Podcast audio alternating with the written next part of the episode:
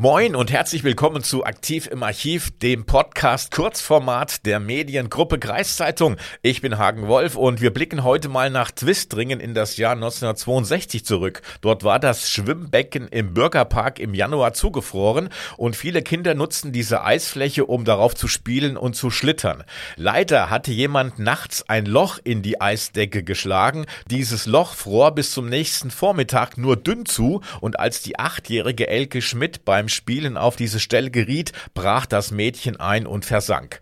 Schreiend rannten die anderen Kinder davon, um Hilfe zu holen. Nur die sechsjährige Käthe Wiechers und ihre vierjährige Schwester Gabriele, die blieben an der Unfallstelle zurück. Plötzlich tauchte die untergegangene Elke wie durch ein Wunder genau an der Einbruchsstelle wieder auf. Geistesgegenwärtig griff die sechsjährige Käthe zu und hielt das eingebrochene Mädchen fest.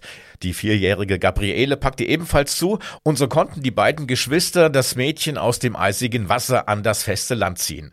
Danach Danach schleppten sie die nasse Freundin, die vor Kälte kaum gehen konnte, zum nahegelegenen Haus der Familie Tyson. Frau Tyson erkannte sofort die kritische Situation, zog der achtjährigen Elke die nasse Kleidung aus, rieb sie ab, gab ihr warme Kleidung und warme Getränke. Dank dieser schnellen Hilfe und natürlich der unglaublichen Geistesgegenwart der beiden sechs- und vierjährigen Retterinnen ging die ganze Angelegenheit gut aus und in Twistringen war man mehr als erleichtert. Aber man machte sich in Twistringen natürlich auch Gedanken, welcher Trottel denn auf diese hirnrissige Idee gekommen war, ein Loch in das Eis zu schlagen, obwohl doch nur wenige Meter entfernt Kinder spielten.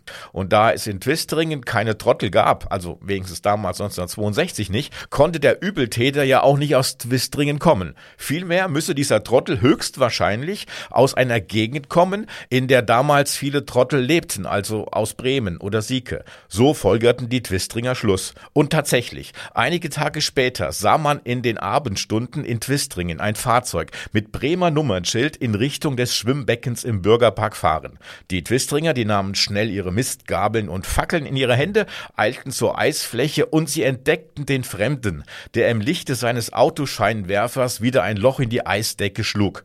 Natürlich wurde der Bremer zur Rede gestellt und gefragt, warum er denn ein Loch in die Eisdecke schlage. Weil er, so die Antwort des Bremer Trottels, weil er im Scheinwerferlicht seines Autos Wasserflöhe mit einem Kescher fangen wolle, die er dann seinen Aquariumsfischen als Fischfutter vorsetzen konnte. Nachdem man den Bremer dann ein paar gut gemeinte Ohrfeigen verpasst hatte, verbot man ihm jetzt und auch für alle Zukunft keine Löcher mehr in ein Eis in Twistringen zu schlagen.